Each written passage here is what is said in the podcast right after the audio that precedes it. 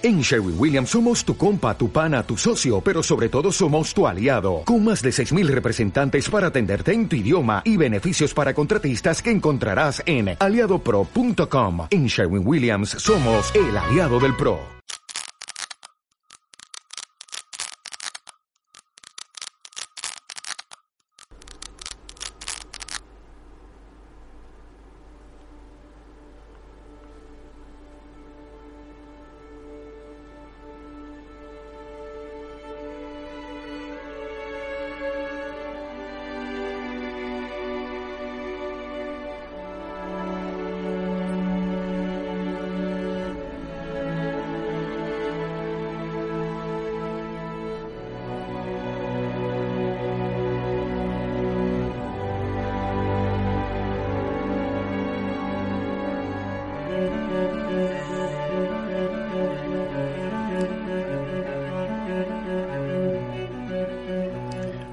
Amigos, bienvenidos a un nuevo podcast, un nuevo programa. Soy Peón Caminero de peoncaminero.com, esa página donde está todo ordenadito.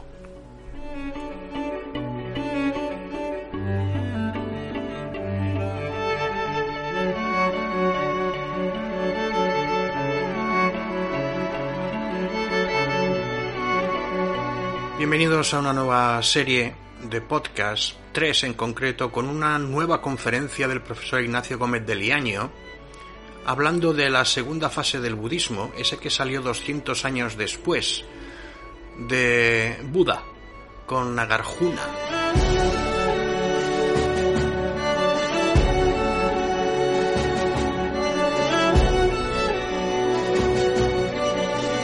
Conferencia o lecture, más bien, que dio en la Facultad de Filosofía de la Universidad de Madrid en 1997 dentro de un ciclo de conferencias. Y os la traigo porque a mi modo de ver es espectacular. Casi más que la primera. Porque se trata de un budismo más actual. Y por tanto, si es más actual, se acerca más a lo que conocemos los que nos hemos acercado al budismo.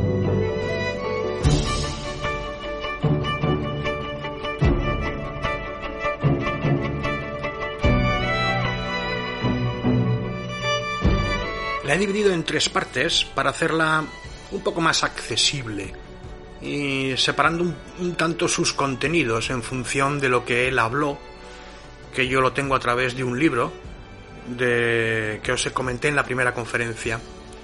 Eh, en esta primera, que es, aunque sea un poquito más larga, es la más larga de las tres, os puedo prometer que es muy fluida y muy facilona, muy ilustrativa, pero ya os aviso, de lo que se trata es de comparar el budismo con los escépticos pirrónicos.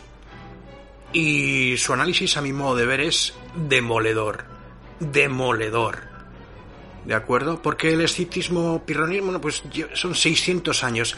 Aquí sí quisiera meter un poquito el dedo en el ojo, a mí mismo sí también, porque cuando hablamos de filosofía griega nos pasa como con el imperio romano que tendemos a considerar que, bueno, eso fue la hecatombe en 50 años, 100 años. No, no, no, no. Vamos a ver, cuando hablamos de filosofía griega hablamos de 700, 800, 800 años y no hablamos de Atenas. Vale, hablamos de la península griega, Atenas incluido, pero también otras ciudades, Abdera y demás. También hablamos sobre todo de la costa jónica, o sea, Turquía, pero también hablamos de Alejandría y también hablamos de Italia en la Magna Grecia muchos años, 800 años son muchos años. Pensemos que estamos en el siglo XXI, pues si retrocedemos 800 años, nos vamos a ir al 1200, la Edad Media. Así que tengamos, intentemos tener la escala temporal en la cabeza, ¿de acuerdo? Es importante a mi modo de ver. Como eso cuando se dice de esta fase del budismo primitivo al de Nagarjuna, que son 200 años. 200 años son muchos años, ¿eh? Muchos años, casi tantos como el cristianismo para evolucionar de la... bueno, de Jesús de Nazaret, vamos a dejarlo ahí, a lo que fue la religión cristiana, católica o precatólica con Constantino. Entonces, bueno, que lo tengamos en cuenta.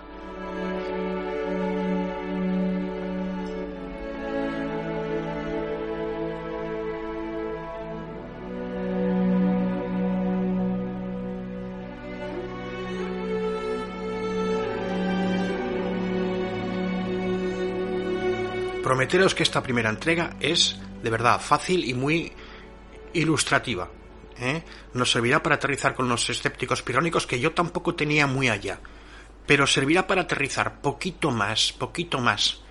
Así que os dejo con ella, yo creo que va a ser lo mejor.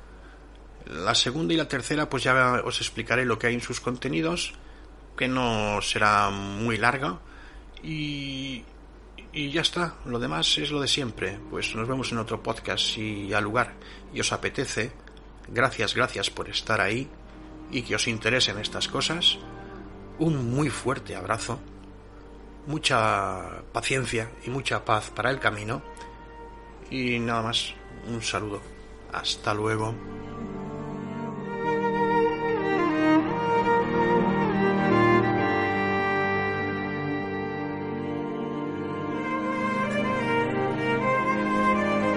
Nagarjuna y el escepticismo griego por el profesor Ignacio Gómez de Liaño Facultad de Filosofía Madrid 1997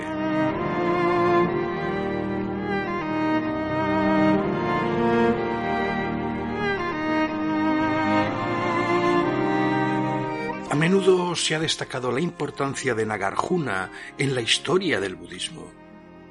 De él se ha dicho que hizo girar por segunda vez la rueda de la doctrina, habiendo sido, obviamente, el propio Buda, Gautama, el que dio la primera vuelta. Para Edward Conce, Nagarjuna es una de las mentes más privilegiadas que ha dado la India.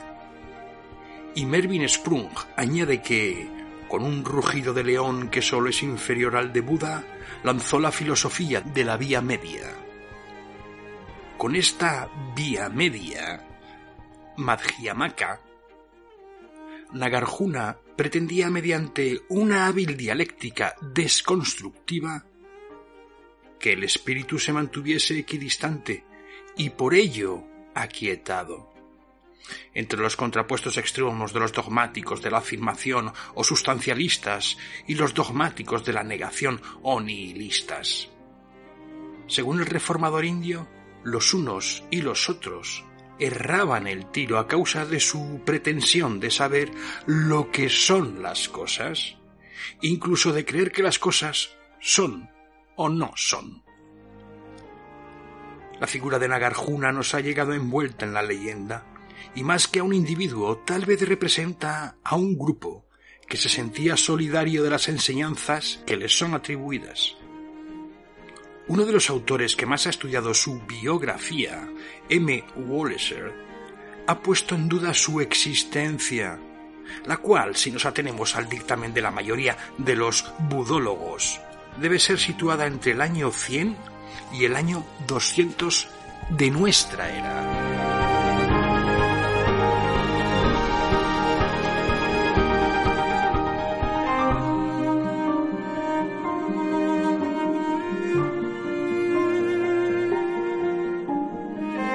Filosofía de Nagarjuna es tal vez la que más ha cautivado a los occidentales que se han interesado en el budismo. Un budólogo tan eminente como Conce no duda en considerar a la filosofía budista según fue predicada en los Prajnaparamita y argumentada por Nagarjuna y Chandrakirti como la más verosímil o al menos la menos inverosímil de todas las actitudes filosóficas. Llegué a ello por el desarrollo lógico de elementos que forman parte de la tradición occidental durante miles de años. Al estampar esto último, Concel pasa por alto que ese desarrollo de la tradición occidental llegó en realidad a la orientación medialista o madhyamika, no en los tiempos del propio Conce, es decir, en el siglo XX, sino hace ya más de dos mil años, cuando Nagarjuna ni siquiera aún había nacido. Cierto que Conce conocía las semejanzas del Madhyamaka, que se inicia a finales del siglo II después de Cristo, y el escepticismo académico pirrónico, que va del siglo III antes de Cristo al segundo después de Cristo Pues ya en 1963 observó que el sistema europeo más cercano a Madhyamikas es el de los escépticos griegos. Pero tan clarividente intuición no le llevó, sin embargo, a emprender un análisis comparado, sino solamente a poner en paralelo algunas posiciones de los Madhyamikas con determinados pasajes de las cuestiones académicas de Cicerón. Los paralelismos que Conce menciona son sin duda pertinentes, pero el plano de comparación escogido era insuficiente.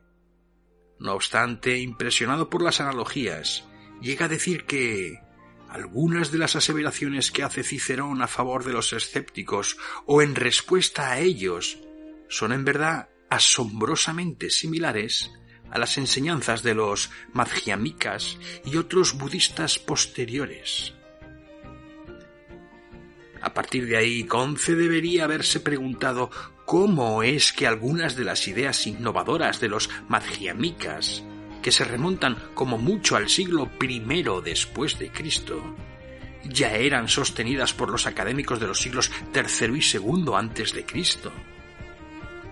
Tampoco le dio que pensar el hecho de que en la época en que la orientación escéptica de los académicos dominaba el escenario filosófico de Atenas, el noroeste de la India estaba bajo la hegemonía de reyes griegos que conocían el tipo de filosofía que se enseñaba en Atenas y ponían en los blasones de sus monedas a la sabiduría con los rasgos de Palas Atenas. Pero Conce no se plantea estas cuestiones, como tampoco las que surgirían de comparar el pensamiento de Nagarjuna y el de su principal comentarista, Chandrakirti con el de un escéptico de los siglos I y II después de Cristo como Sexto Empírico, cuya obra viene a ser una recapitulación del escepticismo griego.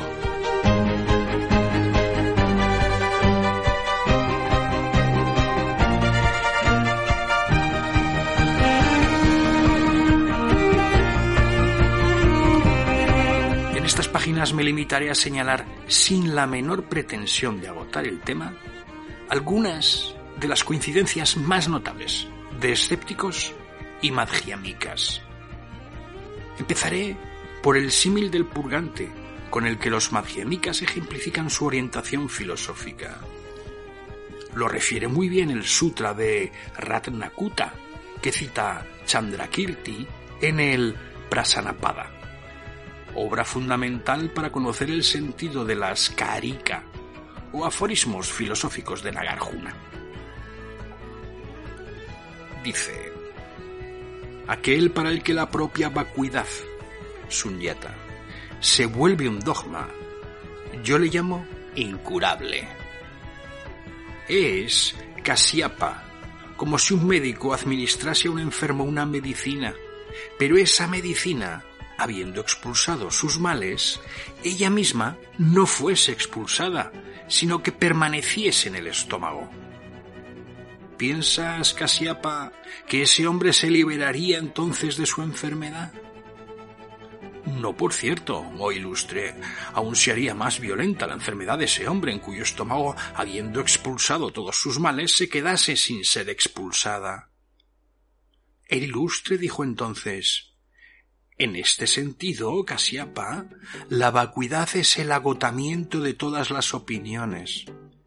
Pero aquel para el cual la propia vacuidad se torna una creencia fija, a ese, a ese le llamo incurable.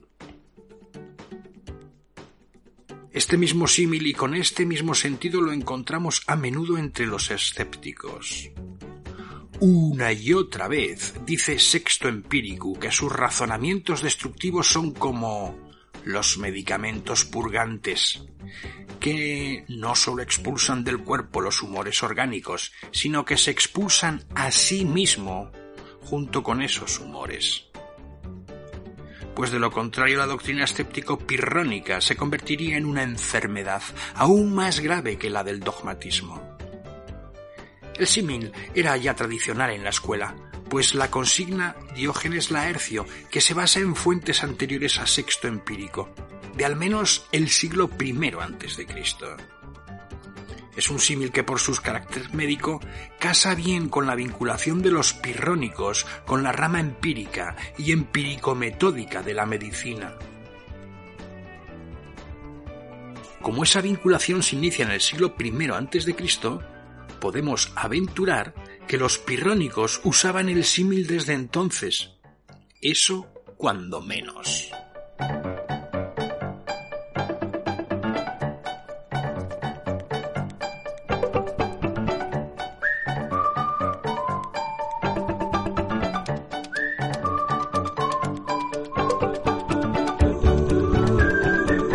No menos interesante es el símil de la serpiente.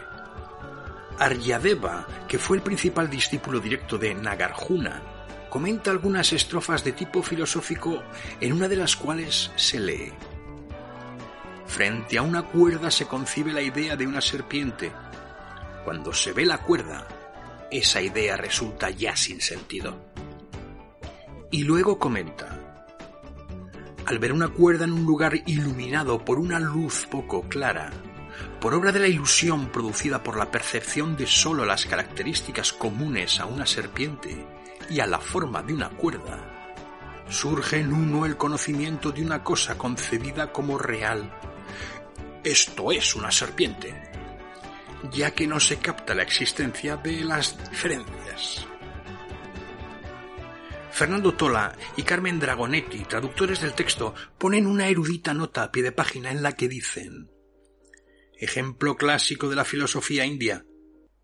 Así como se ve una cuerda en un lugar oscuro y se cree que es una serpiente, así también se concibe a la realidad verdadera como algo que no es.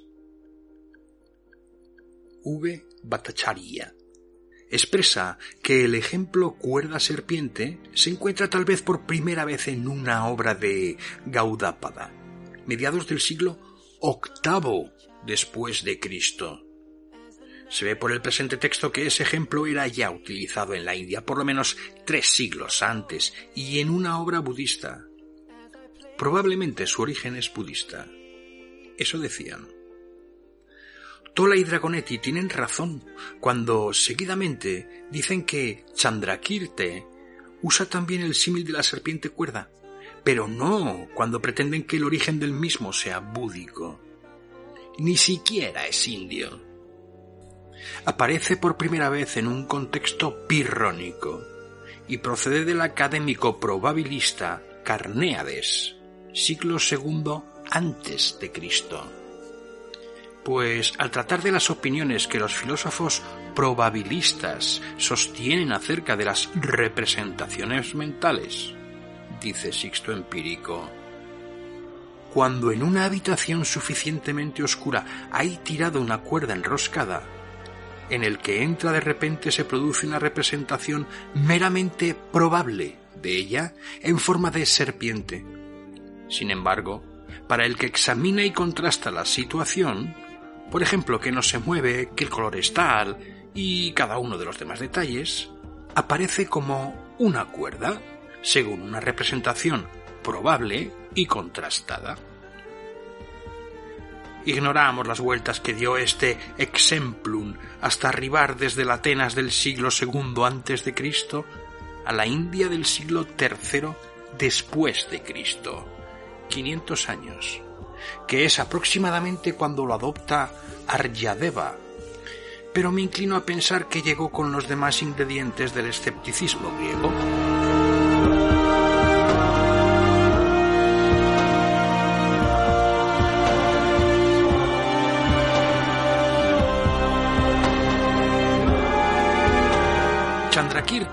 Pone a veces como ejemplo de la poca fiabilidad de las representaciones el gusto del azúcar que a unas paladares se les antoja amargo, aunque a la mayoría les parece dulce.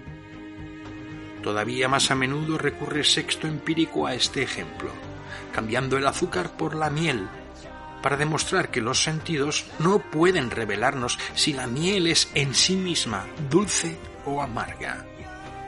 El propio Sexto Empírico nos notifica quién fue el primer filósofo que destacó este hecho, fue Demócrito, que como es sabido se ocupó mucho entre los siglos V y IV antes de Cristo en analizar las representaciones mentales, negando que nos puedan dar a conocer qué son realmente las cosas.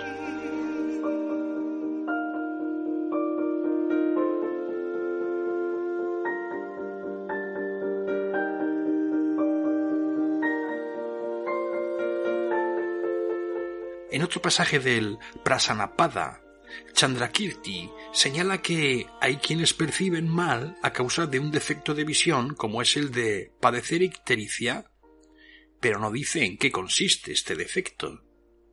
Esa misma observación clínica la encontramos varias veces en los esbozos pirrónicos de Sexto Empírico, que era un ilustre médico de la escuela empírico-metódica. La primera vez que la menciona es al tratar de su antecesor, Enesidemo, de lo que se deduce que ya era utilizada a comienzos del siglo I Cristo. Y dice así: Los que tienen ictericia dicen que es amarillo, lo que a nosotros nos parece blanco, y los que tienen un hematoma dicen que es rojo.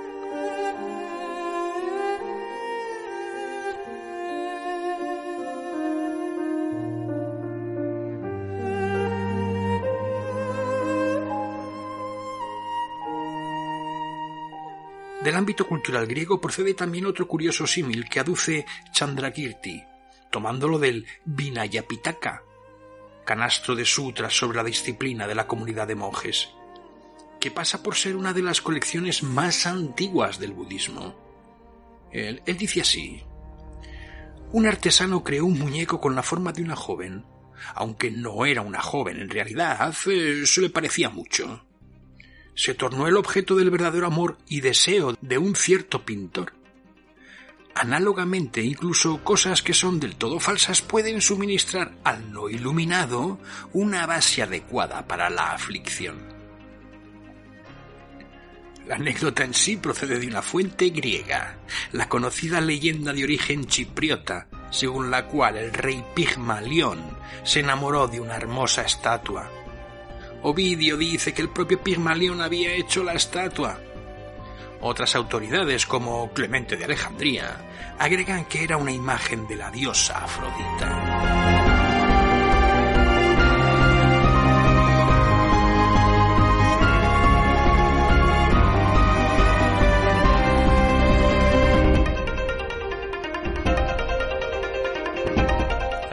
La obra de Nagarjuna y otros importantes madhyamikas como Arideva, Chandrakirti, Santideva, Tsongkhapa, etc., no siempre cabe encontrar el paralelo escéptico pirrónico exacto, pero eso no quiere decir que no haya existido. Por ejemplo, en el Prasapnapada se dedica un capítulo al fuego y al combustible para mostrar que son ininteligibles el uno sin el otro, como lo son la causa y el efecto. Por lo que ninguno de los dos existen in se e per se, lo que igualmente vale para el yo y sus propiedades. Bien. En sexto empírico no encontramos esa paráfrasis, aunque sí la idea subyacente, pero no hay que descartar que el símil del fuego y el combustible fuese conocido de los pirrónicos, pues Diógenes Laercio, que se basa sobre todo en Enesidemo y otras fuentes anteriores a Sexto Empírico, dice que a los dogmáticos, los cuales reprochaban a los escépticos negar la vida al suprimir todas las cosas de que la vida consta, les respondían los escépticos nosotros no quitamos, por ejemplo, la vista, sino que afirmamos que se ignora cómo se hace la visión. Lo que se manifiesta lo establecemos, pero no que sea tan indubitativamente. Sentimos que el fuego quema, pero nos abstenemos de resolver si lo hace por alguna naturaleza ustiva que tenga. El fuego era pues un símil utilizado por los pirrónicos del siglo I antes de Cristo para expresar el abismo que separa al fenómeno, la sensación de quemarse, de la cosa en sí el fuego, cuya naturaleza ustiva es inaprehensible. Si los pirrónicos desarrollan este símil tan prolijamente como Chandrakirti, lo ignoramos.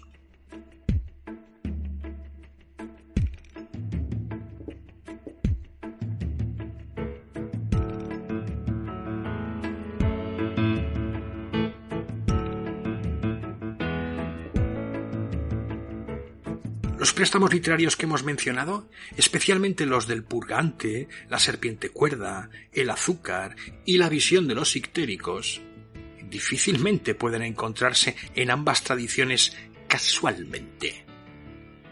Si los unimos a otras numerosas coincidencias de tipo conceptual y a la semejanza global del planteamiento académico pirrónico y el Madhyamika, se vuelve muy plausible la hipótesis de que hubo un influjo de aquel en la génesis de este, sobre todo si se tiene en cuenta la precedencia cronológica del escepticismo helénico y la importancia que habían adquirido las vías de comunicación entre el Mediterráneo y la India desde las conquistas de Alejandro Magno. Las coincidencias van ciertamente más allá de los símiles y ejemplos escolares, pues atañen a los contenidos específicos de ambas escuelas. En el primer capítulo del Prasanapada, Chandrakirti anticipa algunas de las claves de la orientación madhyamika. Empieza destacando que Nagarjuna ha escrito su obra movido por una compasión universal, y por el deseo de iluminar la mente de los hombres a fin de que superen la dualidad. También Sexto Empírico declara que lo que le mueve es el amor a la humanidad. y en la dedicatoria final de su obra Pirrón, como también en otros pasajes de los esbozos, resalta que se ha de superar las doctrinas dualistas. Si Chandrakirti asevera que el fin que se propone Nagarjuna es controlar las hostiles aflicciones y avezarse contra las vicisitudes de la vida.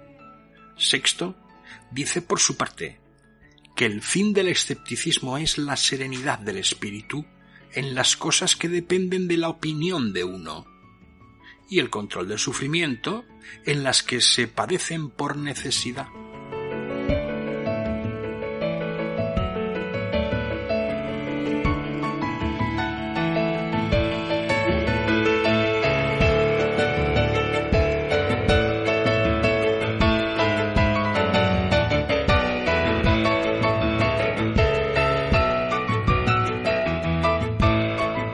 Declaración de intenciones, Chandrakirti plantea el tema de fondo, la vacuidad, sunyata.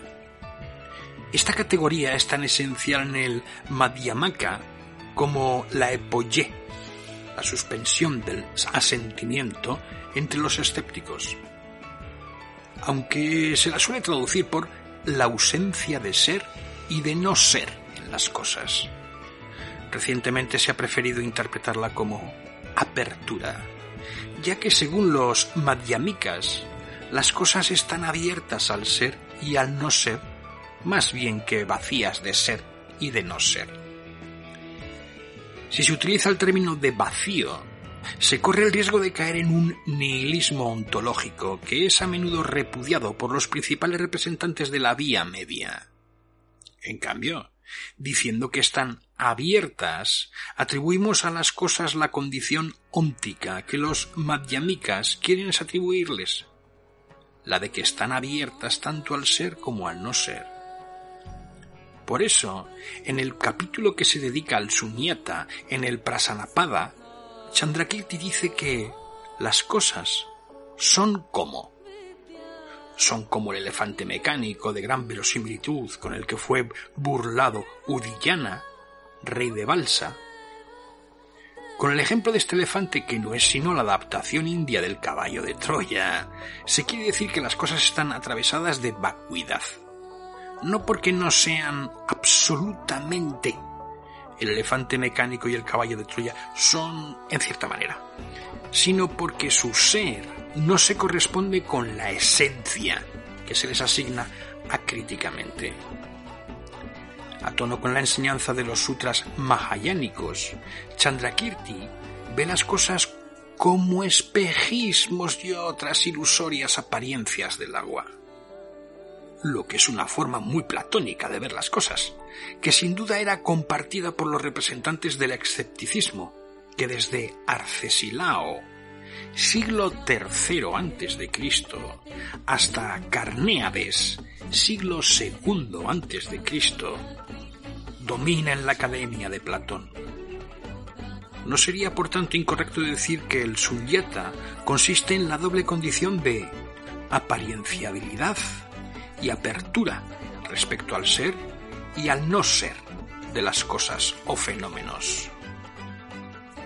Esta apertura o sunyata la hace derivar Chandrakirti, siguiendo a Nagarjuna, del hecho de que todos los fenómenos están relacionados entre sí, son interdependientes. Si empleamos la terminología de los pirrónicos, ahí tenemos el tropo o principio universal de con relación a algo, polo magnético de su orientación filosófica. Dice Sexto Empírico, dice, como todas las cosas son con relación a algo, mantendremos en suspensión el juicio sobre el qué son absoluta y objetivamente, puesto que todas las cosas son con relación a algo.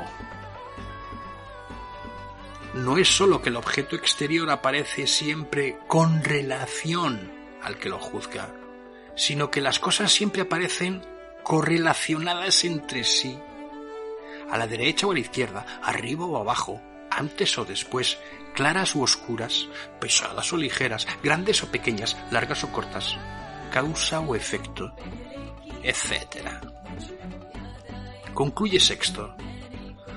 No podremos decir cómo es cada cosa según su propia naturaleza e independientemente de lo demás, sino cómo aparece en eso de con relación a algo, de lo cual se sigue que debemos mantener en suspenso el juicio sobre la naturaleza de las cosas.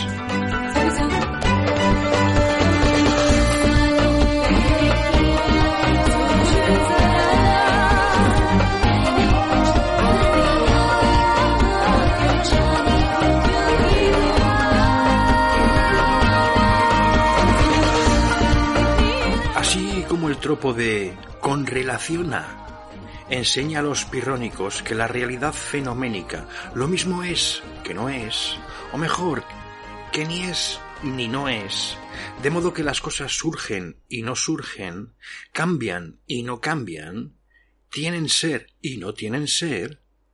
Asimismo, el principio de causalidad, tan destacado por el pirrónico Enesidemo, siglo I Cristo, no es sino una manifestación de ese tropo. Al igual que los pirrónicos, Nagarjuna pone el acento no tanto en el principio de causalidad como en el corolario relativista y por tanto meontológico que de él deduce. La diferencia fundamental entre el sunyata y el epoyé estriba en que el primer término hace referencia a un modo de ser de las cosas, de las que se predica que están abiertas al ser y al no ser, y por ello vacías de una esencia autosubsistente.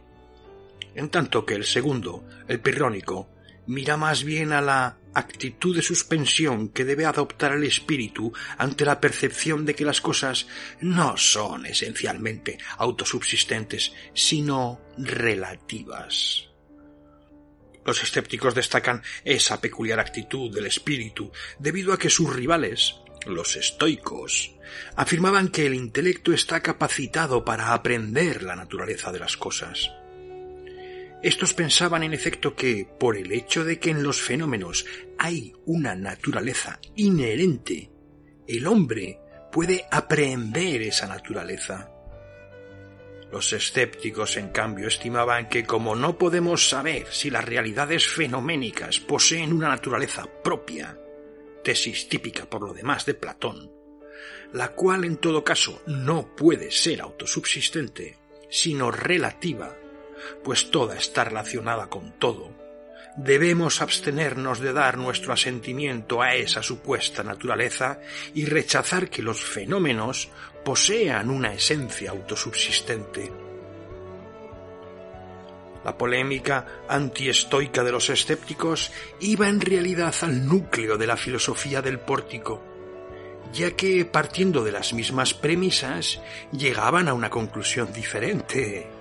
Pues, como premisa general, que se inspiraba en Heráclito y los pitagóricos, así como en la creencia mítica de que la necesidad o el hado rige e interconecta los fenómenos todos del universo, los estoicos destacaban la conspiración, simpatía, interdependencia de todas las cosas del universo, de modo que, en su opinión, en opinión de los estoicos, lo que sucedía en cualquier punto repercutía en todos los otros.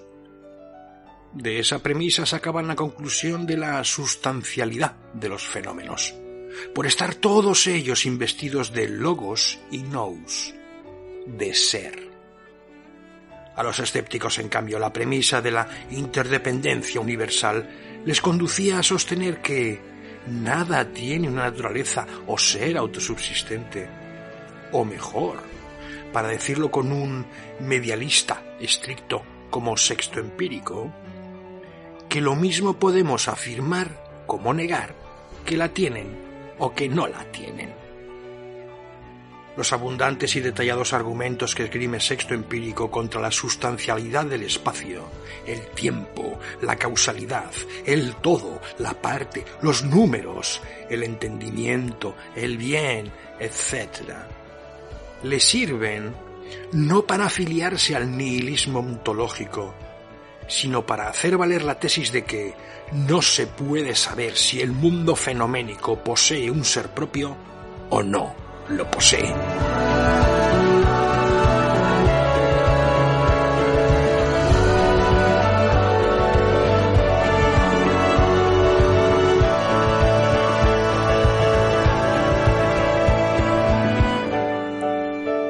El epoyé es, pues, el núcleo del escepticismo, de la misma manera que el sunyata lo es del Madhyamaka. Sunyata, que insiste en Nagarjuna y Chandrakirti no ha de interpretarse de forma nihilista, como negación absoluta del ser, sino medialista, como principio de que el fenómeno tanto se puede decir que es como que no es. A la epoyé, que es un núcleo vacío, pues acompaña a la cuádruple negación de lo que es y de lo que no es, le corresponde la afasía, o silencio ontológico, cuyo precedente está en un heraclitiano del siglo V antes de Cristo llamado Cratilo, que fue maestro de Platón, por cierto. Esta afasía no significa que el escéptico haya de quedarse inactivo. Sexto Empírico insiste una y otra vez en este punto. Tampoco el silencio ontológico mejor sería decir meontológico, de los Madhyamikas debe conducir a un nihilismo práctico, según a menudo insisten Nagarjuna y Chandrakirti. Los Madhyamikas coinciden asimismo con los pirrónicos en que su recurso a la epoyé y afasía, la sunyata de ellos, no tiene la menor pretensión cognitiva, sino terapéutica. Dice Nagarjuna, el shunyata, o sea, la afasía, es una noción que, sin ser cognitiva, sirve de guía y presupone la vía cotidiana. Ella misma es la vía media. Y en otra parte agrega que es el agotamiento de todas las teorías y puntos de vista. Tampoco es que el pirrónico pretenda aportar conocimientos positivos con la epoyé, sino minar la arrogancia de los que pretenden poseer esa clase de conocimientos. Y al igual que los madhyamikas, tampoco rechaza lo que es manifiesto y claro a todo el mundo, el fenómeno, sino que parte de él. Dice Sexto Empírico, el criterio de la orientación escéptica es el fenómeno. Nadie discutirá sobre si el objeto se percibe en tal o cual forma. sino que se discute sobre si es tal cual se percibe.